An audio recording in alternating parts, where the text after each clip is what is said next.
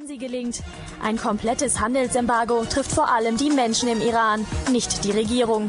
Die zeigt sich unbeeindruckt und hält am Atomprogramm fest. Ein entscheidender Schritt auf dem Weg zur Bombe, fürchtet die Welt.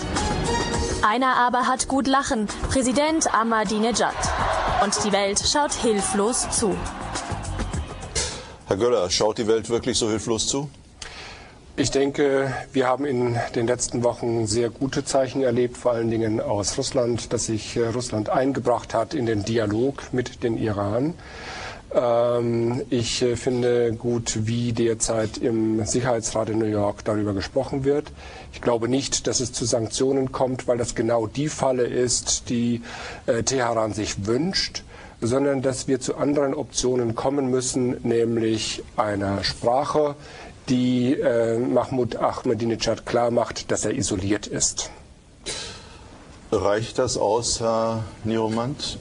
Ist Iran im Moment, zumindest die Regierung, nicht ohnehin schon so isoliert, wie man sich das kaum stärker vorstellen kann? Nein, die Regierung ist nicht isoliert.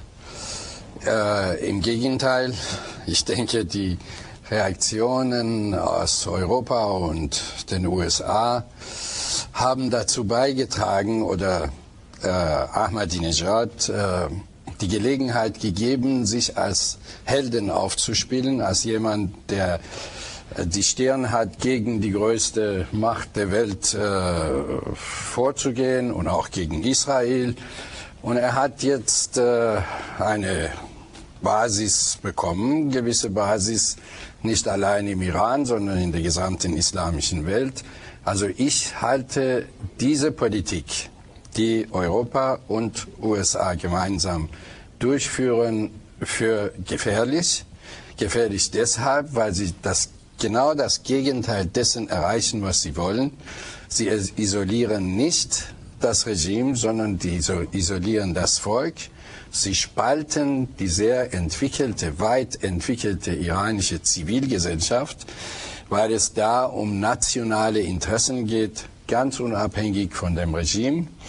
Äh, es gibt viele, viele Menschen im Iran, die sagen, warum dürfen andere Länder äh, Uran anreichern, äh, Atombomben entwickeln und so weiter. Und warum dürfen wir das nicht? Und das führt zu einer gewissen Solidarität mit einem Regime, das von der Mehrheit der Bevölkerung verhasst ist. Mhm. Und deswegen ist diese Politik nach meiner Auffassung falsch.